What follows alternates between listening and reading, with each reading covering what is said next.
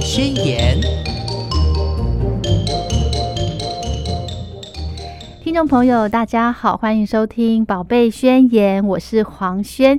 今天非常开心的呢，我们邀请到营养师张怡婷老师到节目中，要来跟听众朋友聊一聊，可能家长很多的疑问，就是为什么宝宝要吃副食品呢？哦，相信呢一些新手爸妈哦，都会有这这类的问题哦。当然呢，在这个升格为新手爸妈之后，有很多的呃东西要学嘛，哈。那第一关呢，就是所谓的副食品，相信呢是很多的爸爸妈妈特别关心，也特别留意的一个阶段哦。那我们今天呢，非常荣幸的邀请到营养师张怡婷老师来告诉各位爸爸妈妈，宝宝为什么要开始吃副食品哦。我们先来欢迎老师好。大家好，我是怡婷营养师。嗯，刚刚呢，在呃等老师的过程中，我就在想说，诶，营养师，诶，这是宝贝宣言开播，呃，两年来我第一次邀请到营养师耶，太荣幸了。这我说说认真的，因为怎么讲呢？因为我现在资源还是慢慢的在扩张，所以呢，比方说，呃，对，有一位来宾来，呃，职能治疗师来，我就问他说，诶。因为我会还这个节目我还在继续的扩展当中，我就想说，哎，我们是不是应该来针对小朋友的一个营养上头来来跟大家做个分享哈？那我就问到有一位职能治疗师，他就跟我说，有啊，这个其实呃也很推荐，就是营养师来跟大家分享，甚至呢以前有呃中医师呃或者是西医之类的，但是呢，我真的觉得哈。呃，营养这种事，应该是说很多事情都要从小就把基础给稳定好，对不对？那如果家长呢又多了这些营养的概念化，哇塞，这个小朋友带起来应该是更顺利，对不对？应该是会，没错，是吗？哈，好，那我们呃怡婷营养师呢，目前在呃哪边服务啊？我现在是在初日诊所工作，嗯，那本来呃本业啦，应该是在做减重的营养师，对。减重要下班之后第二份工作，现在是照顾小朋友啊！哎，小朋友现在多大？他现在一岁两个月，播出的时候应该要一岁半了哦。对，哎，一岁正可爱的时候，所以我们今天要聊副食品的这个主题。你刚刚。经历完，对不对？刚亲身经历完，还正在啦，还有在吃，还是有在吃哈。哦，太棒了，太棒了。好，那就像我刚刚提提的问题，就是说，哎，小朋友为什么要开始吃副食品呢？老师，其实副食品哦，我们通常你去查资料，他就会说，我们大概四个月开始就要给小朋友吃。嗯，那为什么要开始吃？其实，在咀嚼啊，还有他练习手眼协调这件事情上，副食品也都占蛮大一定的。呃，发展比例就是他其实是需要练习这些事情。是，那再来就是以后讲话，其实你咀嚼够好，以后讲话学讲话，他的肌肉比较平衡，他在这件事情上会比较容易一些。哦，再来就是呃过敏的状况，太早或太晚，其实都会很容易让小朋友比较容易有过敏的情形发生。所以大概就是四到六个月之间，我们建议要开始把副食品加到宝宝的。饮食计划里面，OK，我我想我现在回想四年前，我小朋友在吃副食品那个阶段，哎，我记得那个时候，呃，四个月的时候，老师刚刚建议嘛，四个月的小朋友可以开始接触副食品。嗯，那个时候如果有喂母奶的妈妈，还正在喂耶，对不对？对，就可以持续喂没有关系，因为其实母奶的喂养，我们一直到两岁。都还是在建议的时间内哇，只是一直到开始吃副食品的阶段，就是小朋友开始从奶跟固体食物做一个衔接，嗯，那他会从四个月左右开始练习这件事情。对我觉得这是副食品的一个算意义。那至于副食品，其实它也是有定义的，它就是为了宝宝以后要离乳。不管是配方奶或母奶，那他以后一定会吃食物。副食品是衔接这个阶段的一个种类，所以不是一定要是粥啊或泥啊那种东西。你给他一口白饭，其实这个对他来说也算是副食品的一个范畴。四个月耶，还这样子小小一点点。对，但四个月还蛮小。可是是不是四个月第一天就开始吃副食品？我觉得这跟每个宝宝发展有关啦。哦，对，因为你还是要让小朋友他已经准备好了，我们再开始这件事。所以新手爸妈可能哎，他计时已经四个月了，我是不是要赶快开始？其实我们有几个可以观察的指标。是是是。那比如说他已经很重要，他其实在四个月之前可能还会有些吐舌的反射。就是你东西放进去，他会想要用舌头把它顶出来。哦，就是它是一个本来从小就会有的反射，避免它有噎到这种，这是很生理本能。哦，生理本能。那如果这个反射还在，你喂副食品，它就会吐还给你。可能就会觉得是我做的不好吃啊，还是怎么样？但其实不是，是小朋友的身体可能还没有准备好。那怎么样？再再逼他吃？不用不用，再过一阵子，让他的反射变少，或者是他要练习用汤匙啊，你喂他这种的行为，因为跟奶瓶毕竟还是，或是妈妈喂母奶是不一样，嘴巴的触感对对对，他嘴巴肌肉要动的方式是不同的。然后再来，他至少要可以坐直。哦，它可以吞了，然后头可以固定住了，这些生理状态它要 ready，那我们才开始副食品。那或者是哎，发现你吃饭，他一直盯着你，很想要拿，他有兴趣了，那这时候你再把副食品加入，就会让吃饭这件事变得是比较轻松愉快，而不是追着他逼他吃，你一定要把这这一碗吃完。那其实。相对大家来讲都也是蛮紧绷的。哎，营养师，你刚刚提到说，如果追孩子喂饭的这个行为，哈，是哦，到现在我还是有这种状况，就是因为小小时候副食品阶段没有好好给他呃提早尝试，或者是种类变化多的关系。其实我呃不一定是因为副食品阶段，有时候是宝宝天生的气质，或者是他现在就不想吃。然后有一种，我觉得当妈妈之后有一种心情。就是我其实自己小时候也不太吃东西，可是看到小孩子就会觉得他不吃完好像会怎么样，太瘦啊，奶不喝完好像会怎么样，就觉得你一定要吃到这个量。可是其实回想自己，有时候你就算大人大小餐，今天心情不好，你可能也不想吃这么多。呃，对。所以其实放宽心在这件事啊，以后他可能追着他吃饭这件事就会变少，至少他不要觉得吃饭很有压力，压力一定要坐在那边，然后我一定要把全部东西吃。我小时候就是这样，这样 对啊，是好。刚刚讲到的这个呃副食，其实是在呃吃的时机呢，是在餐跟餐中间吗？还是说什么时间？还是正餐吗？吃的时间点，如果是刚开始的话，其实像呃我自己小朋友大概。快五个月我才让他尝试，因为他平常是在保姆家，嗯，然后我也要上班，就是比较麻烦，所以我是没有特别这样做。嗯，那他在一开始，或是任何小朋友一开始，其实就是。尝试，它并不会变成一个正餐哦。他或许今天就是吃一两口红萝卜泥啊、南瓜泥，或是你煮的任何东西。嗯，那他的正餐如果还是吃得下原本差不多的量，那我们就先这样维持，一直到他渐渐大一点。比如说，哎，试完差不多不太会过敏了，然后吃的量可以越来越多。嗯，然后如果是可以越来越固体、饱足感高了，他其实奶量才会开始再往下减。他其实自己会。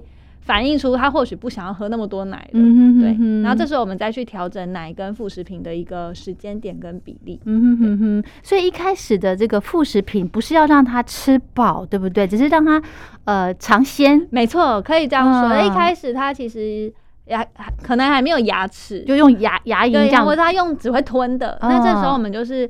呃，蛮大一个重点是让他先接触到这个食材，然后让他去试到很多不同的味道。我刚才讲训练他的肌肉啊，训练他手眼协调啊。那会不会吃饱？其实。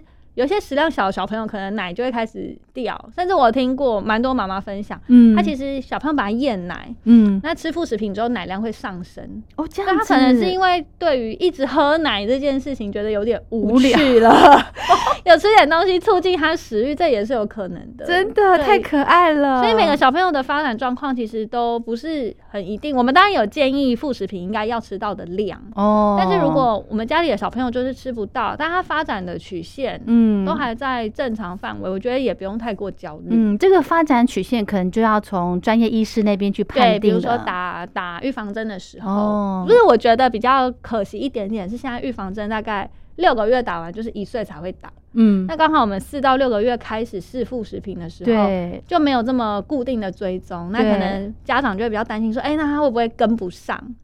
那如果真的有疑虑，我一律都建议，那我们就去。就你就直接挂号，直接去确认就好了，不用自己猜。但是我我没有碰到这个问题是为什么？因为有时候中间小朋友会感冒，呃，对，有回去就会看一下。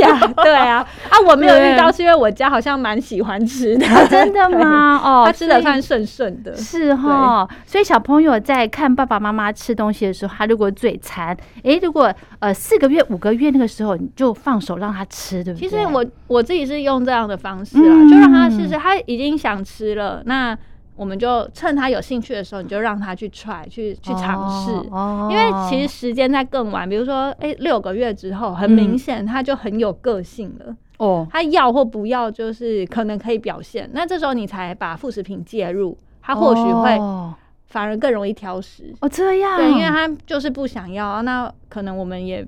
比较没有办法，哎，怎么样强迫他，或者是对，其实他也不会讲话，我们用他的反应，或许这个时候就会让吃东西这件事会变得比较难哦。对，那是因为他开始有自己一些反抗意识出现了，自主了，对对对对对对对，准备独立哦。那我晓得了，如果四个月开始哦，四五个月开始，小宝宝的这个可以开始碰副食品的时候呢，一些很容易挑食的食材。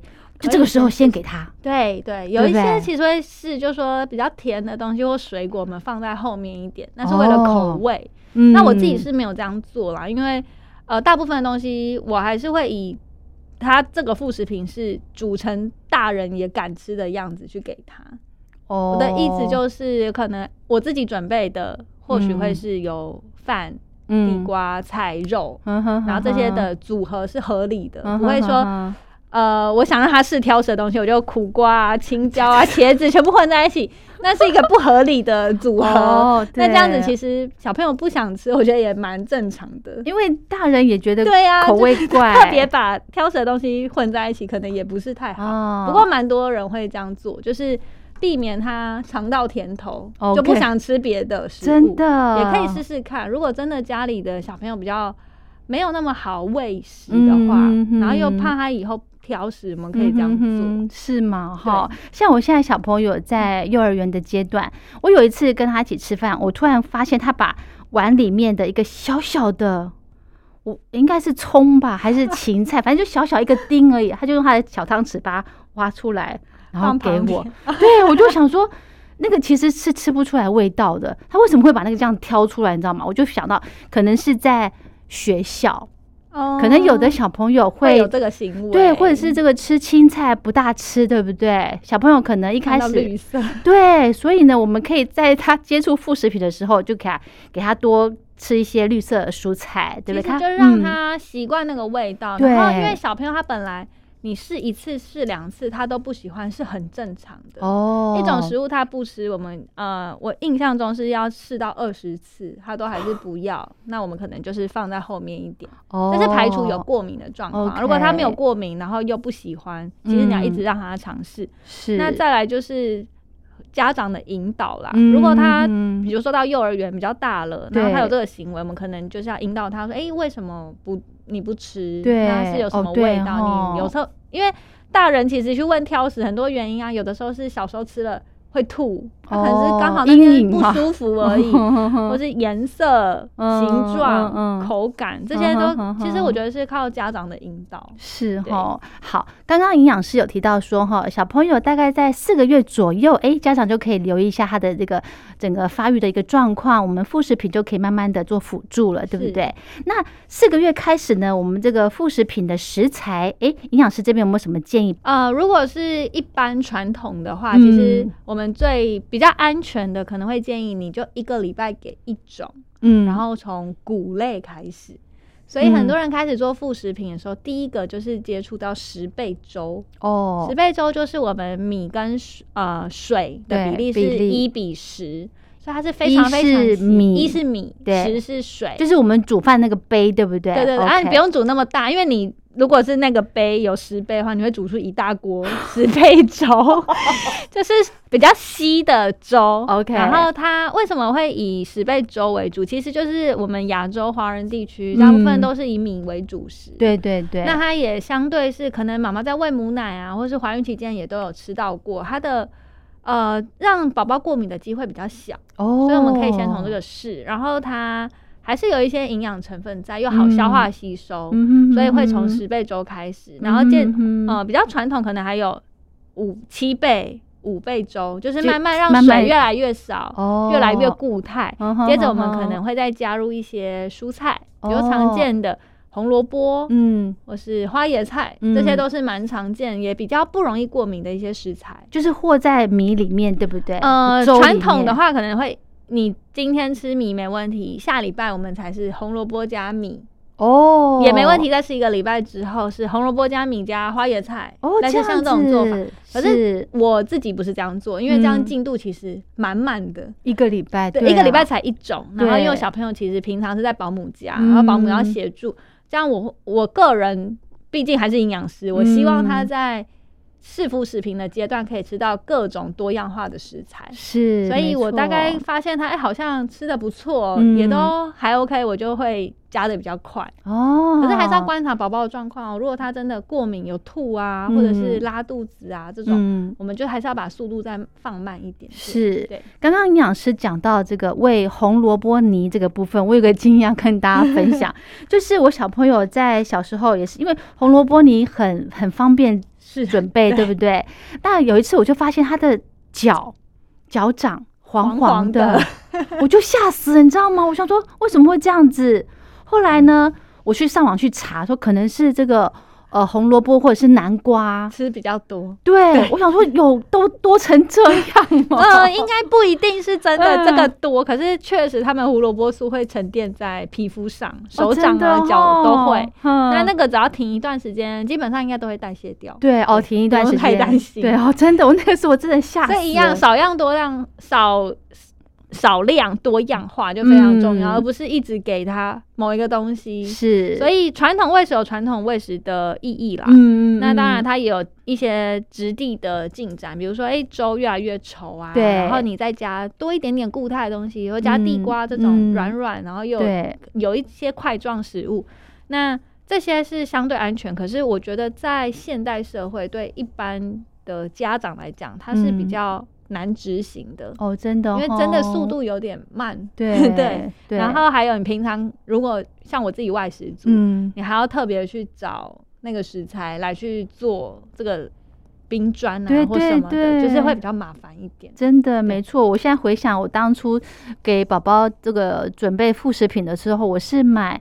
现成的粥，我也有买 现成的。对呀，但它口味很多啦，有鱼啊、肉啊、牛肉、鸡肉，对不对？很多种。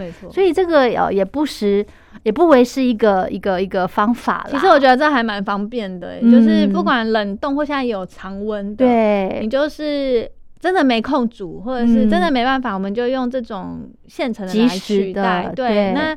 其实它里面的搭配，因为我自己有用过，里面搭配状况也都还不错，甚至它的。那个质地也会按照宝宝不同的年龄阶段，它会有一些哎比较大块，或是比较干。那其实对于他们发展都还是会有帮助，是吗？哈，而且如果带小朋友出去旅行，那其实很方便，很方便，对不 对？很方便。对呀。好，另外呢，我想请教营养师哈，小宝宝在这个提供副食品的时候，我们需不需要特别针对说哪些营养要再加给他？呃，副食品其实在补充的过程都还是在以。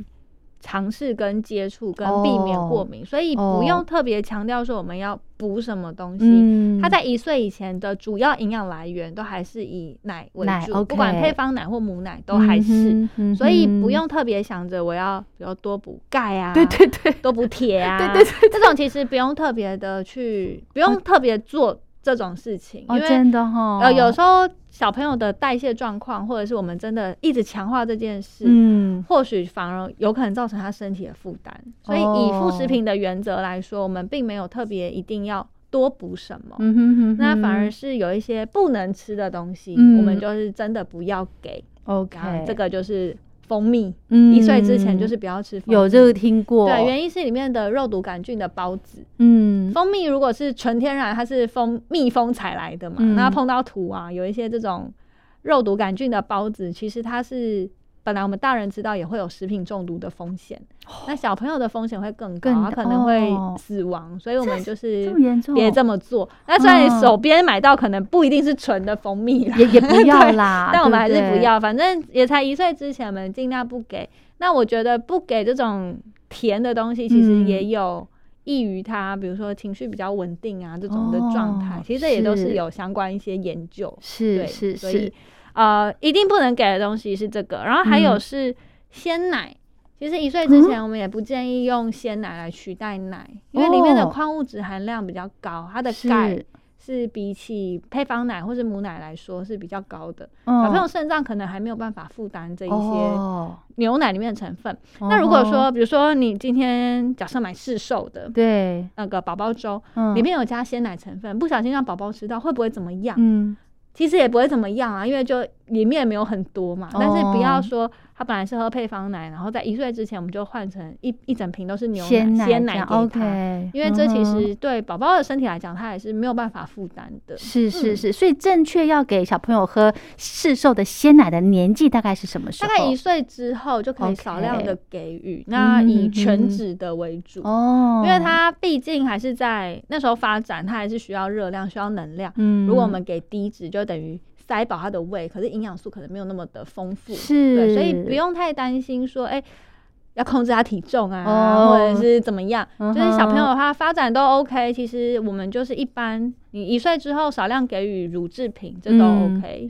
那这边呢，我想再请教老师哦，像有一些呃妈妈爸爸妈妈有一些经验，就是在喂小朋友吃副食品之后呢，哎，发现。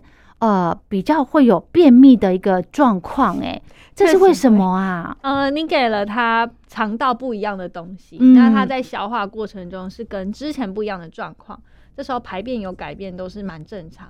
有可能便秘，有可能腹泻，便便比较软，比较水。哦，那至于腹泻，如果真的是明显腹泻，我们就要考虑是不是有可能过敏的状况。哦，是。对，那有便秘，或者是比如说你今天给他红萝卜，明天就看到红萝卜出来，这也是很正常的，就是东西经过他的肠胃道，然后肠道在练习消化这件事。即便它已经变成泥，它还是会有。便秘的状况是没有没有错，尤其为什么会便秘？其实我家小朋友有遇到，嗯，主要是因为当我们开始用副食品的时候，是有时候他的肠道可能油脂有点少，哦，就是我们这个主。给他的副食品的组成，油脂可能比较少，真的呢，因为都是用蒸的，对不对？没错，对对，水分也有可能，然后纤维又比较高一些些，然后他肠道还没有适应，就可能出现便秘的情形。哦，那这样子的话，就水分多给了吗？还是呃，水分的话，其实这个时候我我印象很深刻，我小朋友在小小 baby 的时候有两派说法，一个是小朋友不能喝水，一个是要多喝水。好，我们。呃，没有不能喝，也没有要多喝，要喝到一个差不多的量。原因是因为他的身体的呃体液会因为我们比如说今天大量有听过水中毒吗？水中毒就是因为一瞬间太多水进来，让我们的矿物质被稀释而引起的。那小朋友体重又轻，如果你一下给他太多的水，也有可能发生这个状况。哦，那其实我们的建议啊是有一些数字建议的，一岁以前大概每公斤体重喝三十沫。如果他今天十公斤，嗯，他一天就是喝三百沫的水，哦，三百沫很多哎，一整天了。那如果他今天是七公斤，就两百一，就用这个方法算。然后一次这是不包含奶，对不对？不包含奶，不包含。另外的白开水这样。那一整一次不要给超过大概两百六十沫以上的水，不要一次喝太多。那他没有喝水有没有关系？其实。像你还有喝配方奶，还有喝母奶，他有没有什么便秘的状况？他还不喜欢喝水，或者要练习喝水，没喝到那么多，其实也没有什么关系，就让他练这件事。那大概总液体量啦，比如说他我们的算法大概会是一公斤一百沫，是。这就加水加奶。啊，所以九九公斤的小朋友他一天要喝九百沫的液体。OK，大概会是以这个范围去抓。哈哈哈，我印象就是小朋友喝水的时机，就是让他喝完奶之后漱漱口，可以这样做哦。然后就是像刚刚营养师特别提到，就是少量多次的这个方式，对不对？哈，好。那另外呢，哎，我们是不是也可以给宝宝喝果汁啊？果汁还蛮多小家长会给，其实也是算方便了。对呀，或者是一些水果打泥啊，然后加水给他。对，我自己。我好像没有给过果汁，嗯，有给过啊，百香果汁哦，对，就是会加水让它稀释，就变成有味道哦。因为其实他们一开始喝水，我不知道是生理机制还是怎么样，他们其实很不，我家不喜欢喝水，嗯他会把它吐出来哦。对，那加一点有味道的东西，它就会吞下去。哦，像天气热，它流很多汗又不喝水的话，我就会加。一点点水果，那纯果汁有没有需要给我？倒是觉得，如果他一样少量的吃的话，没有什么太大的问题。是，那如果今天是那种市售又额外加糖糖哦，那这种就不建议哦。真的，但其实以成人的建议啦，我平常在做减重嘛，不管减重或健康的饮食，我们都还是以新鲜的。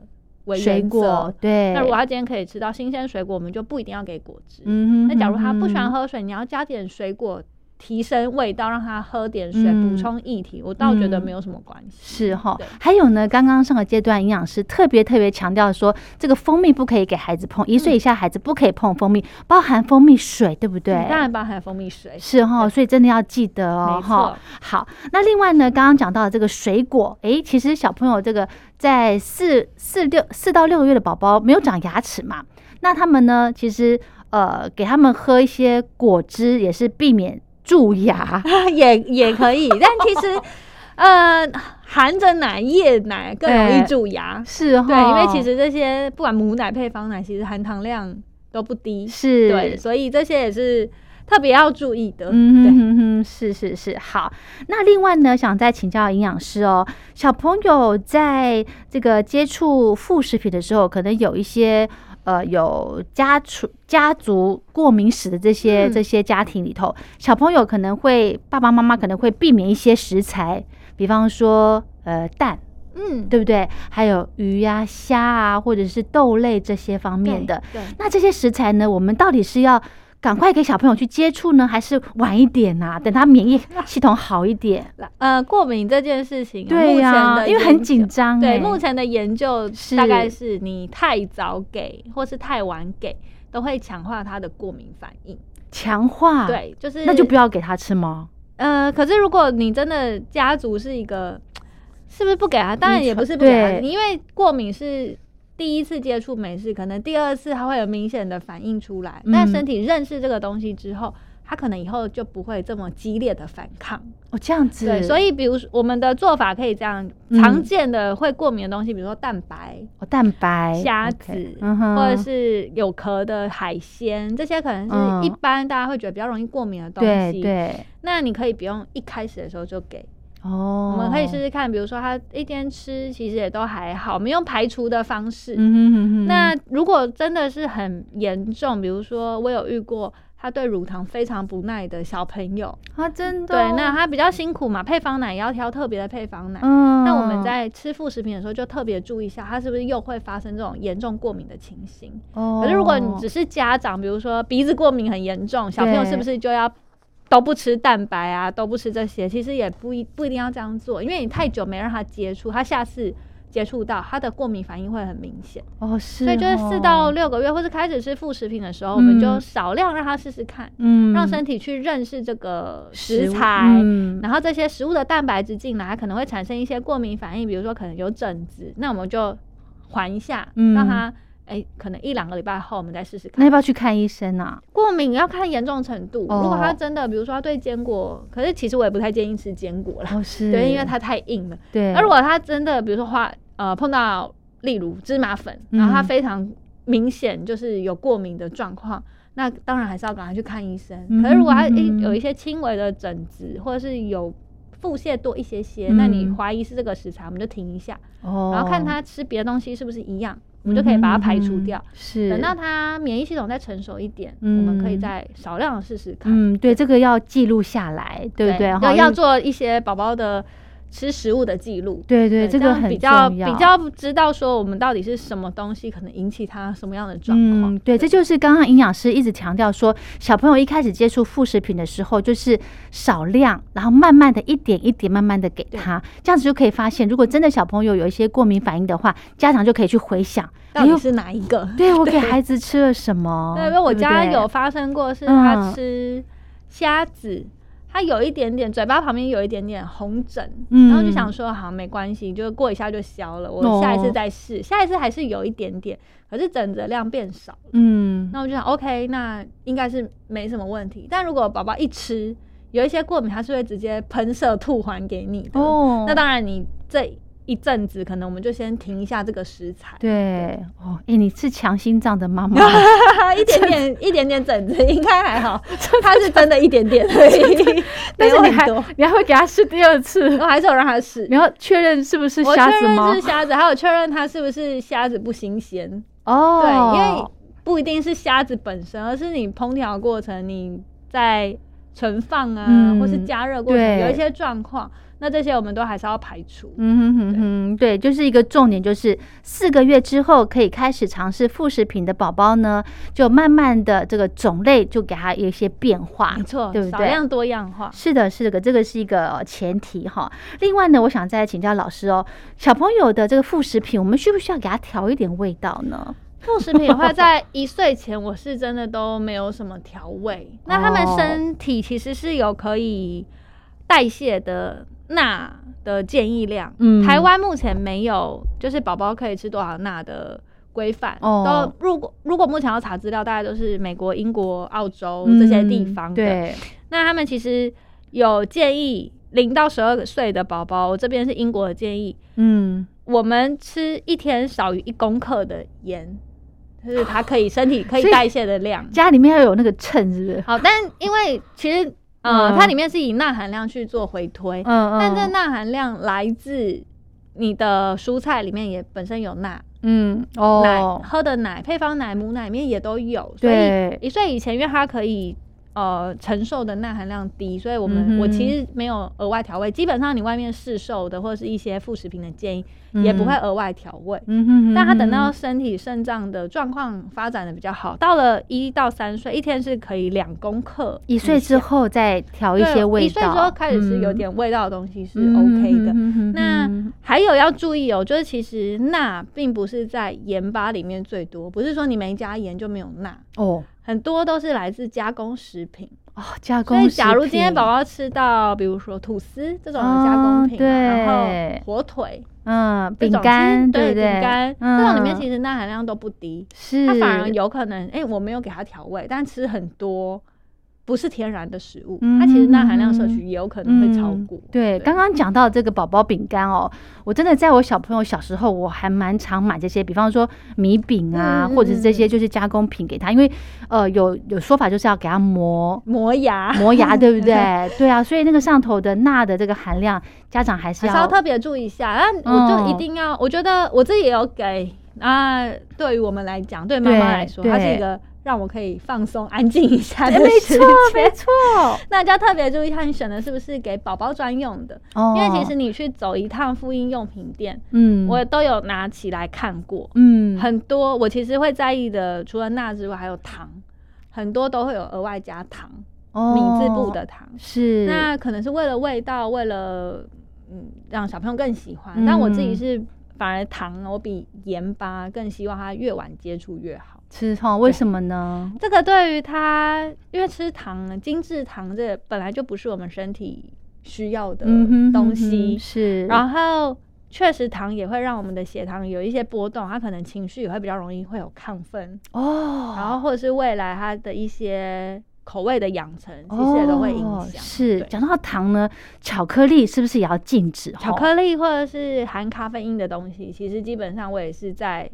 它可以越晚碰越好的名单内，因为一样，咖啡因是中枢兴奋剂。OK，然后小朋友又一直被这样刺激，其实对于他未来发展一定会有一些影响，对嘛？哈，所以真的哦，有时候这个长辈啊，因为疼疼孙子啊，就会给他们吃什么 糖啊，或者一点点什么，都说一点点没关系，哎，有关系啦，一点点他是真的，看什么东西，你如果吃一点点，哦，如果要给我小朋友吃一点点巧克力，真的是有关系，对，或者是让他喝一口奶茶，我觉得这样也都不是很 OK，对，那要跟长辈沟通，比如说我们就准备好，你觉得可以让他。让小朋友喜欢，又可以给他吃，然后让长辈去让孩子吃，嗯，那其实这样也是一个平衡的做法。是，那这种东西其实就是真的越小的时候，我觉得我们要特别注意，因为他身体可以耐受的量，嗯，真的是比我们想象来的再少一些。是是是，所以这个副食品的这个摄取哈，还是以天然。简单的这些食物为主啦，对不对哈？还有呢，刚刚讲到那个宝宝饼干哦，我不晓得老师有没有给你小朋友吃一个星星饼干？星星的有，哎，它很它很甜呢。星星我有吃，你知道吗？星星的最近蛮多牌子会做星星，我就是蓝色的，一串吗？呃，一一罐。好，那时候好像是额外加糖。对，我弟之前买给他女儿吃，好像有买错过。对，我吃过，那个很甜，所以我。要买之前，我都会看一下它的成分，好夸张。可是它是它是写否否 baby 的耶，但是对国外国外进来没有不能含糖。可是哦，我大人这个规定没有规定 baby 不能吃到含糖的东西。其实糖在台湾的限制还算还算宽松啦，对，所以这这个都没有明确的禁止或怎么样。那我做的就是我自己去注意。哦，确实大部分的米饼你没注意的话。你会买到含糖的，对，这是大家要特别注意。对，所以如果这个爸爸妈妈要买这个宝宝的零食给他们吃的话呢，自己先尝一尝，可以吃吃看，然后可以看一下成分。对，这个很重要，这个要练习。哎，真的是当妈妈之后就开始会去 去反馈，对，会去留意这些 耶，对不对？这个非常的重要哈。好，那另外呢，我想再请教老师哦。这个小朋友在呃，我们刚刚问到说，如果带小朋友出去外面玩啊，或者是呃，这个职业妇女没有办法去做副食品的时候呢，一定会选择市售的嘛，对不对？老师这边有没有什么建议？市售的话，其实因为现在厂牌非常的多，对，那我觉得可以看你自己的需求，你是常温的比较方便，嗯还是冷冻的你比较方便？嗯，然后品牌，嗯。它里面的成分，它有没有通过一些安全的检验证什么的啊？工厂验证，这些我觉得都是我们可以参考的部分。然后再来，还有就是，通常这种要避免风险的话，我会建议多种厂牌你尽量去替换哦，不要把鸡蛋都放在同一个篮子里面。哦，是耶，有时候吃这间 A，然后 B、C 混着吃，嗯，那至少在。比如食材选择它可以更多样化，是。或许烹调方式也可以多样，是。然后再来风险也可以被分散一点，对对。然后以呃选择上来说，它的大小啊克数也是我会在意的一个点啦。因为如果你今天买一个太大包，比如说它两百公克装，可是家里小朋友吃不完，对，那你剩下势必你需要保存或者再加热，那其实这样。也会有一些食品安全的风险。哦，对，所以找适合自己家里现在的食量。嗯，那如果吃，呃，我之前买过冷冻，大概一百多克左右，嗯哼，他吃一碗，吃一盒啦是不够，我可能就在家，比如说我再蒸个馒头啊，再蒸个蛋给他，让他一餐是够的，嗯哼，这样也是可以。是，而如果你这一餐没吃完，我是建议就不要了吧。哦，对，因为或者妈妈自己吃掉啊，爸爸吃掉，啊 我是没有吃掉，我自己我家都有吃完。可是，一样，你如果自己不管是食材这种，你要再加热、再保存，都比较。有风险，嗯，不建议，尤其碰过口水，比较容易会坏掉。对，真的，而且以前我的观念是那个电锅哈，我们那个大同电锅，它真的是万用锅。可是后来呢，真的发现其实你东西保温在那边会坏，还是会坏，它慢慢腐败掉。真的，所以不要觉得它是无无敌，而且那个温度是最容易让细菌滋生的温度，对吗？哈，就是要热不热，对，要冷也不冷，对，然后细菌就慢慢长，慢慢对，然后温温的吃也不烫口，可是哎，真的千万要留。有小朋友吃，我们的特别注意。对对对，没错没错。好，节目最后还有一点点时间，我们请营养师再跟听众朋友来做个提醒，好朋友。小朋友这个宝宝呢，要饮食有没有哪些特别要留意的地方？小朋友的饮食啊，其实我们从副食品阶段就会开始把大人的饮食观念带到他的身上。是，那这时候如果我们多留心啊，都可以注意到，我们有选择新鲜天然的食物，嗯，然后让他少量多样化的尝试，并且按照他的发展的呃速度，嗯，给他适合的质地呀，适合的量。那其实小朋友在各种不同饮食的选择上，他会比较。有机会去吃到各种不一样的东西，未来当然他的饮食习惯我们可以建立在一个比较好的状况底下。那这前提都是其实大人的饮食自己必须要做的。是够好的，对。那他当他想要小朋友想要跟你一起吃东西的时候，你手上的食物是不是敢分给他？我觉得这是我们我自己觉得有小朋友之后挑选食物一个蛮重要的原则。嗯，我也会这样跟别人说：，哎，如果你今天煮煮的东西，对，你不敢给小朋友吃，那是不是你煮的这个食物它确实是有一些状况，你也不应该多吃？哦，可以这个原则来挑，那这样子其实全家的饮食习惯可能会越来越好。嗯，未来我们要。注意的，比如说一些健康风险呐，它的风险就会在下降。是是是，刚刚老师讲到一个，就是爸爸妈妈呃，你自己吃东西的一个习惯哦，也要呃也要好啦，要做点调整，有时候要做一点调整。小朋友都看在眼里，对不对？哈，好，那呃，老师今天有带一一罐这个气泡水，是这是无糖的，对不对？都无糖的，你会给孩子尝试吗？我又想给他试哎，但他爸爸不想让他试，他怕他被那个口感吓到。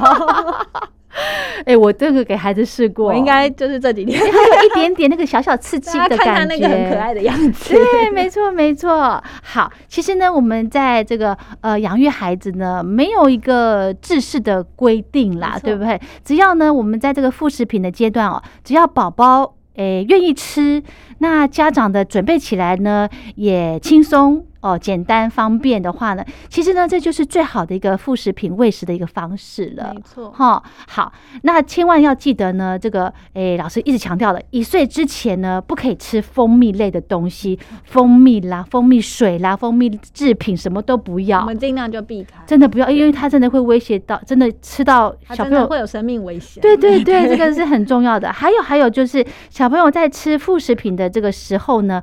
大人一定要陪在旁边，对，安全性也很重要。比方说，有时候会给小朋友吃个拔辣，让他这样啃，对不对？对对对。对，你要留意，哎，他多少拔辣进去，多少拔辣出来，他少了多少？没错，这要注意哦。因为如果真的有想要让小朋友去尝试自主进食 B L W 的话，嗯，我觉得我们有一些急救的技巧，就是大人也需要具备，是，让我们才能安。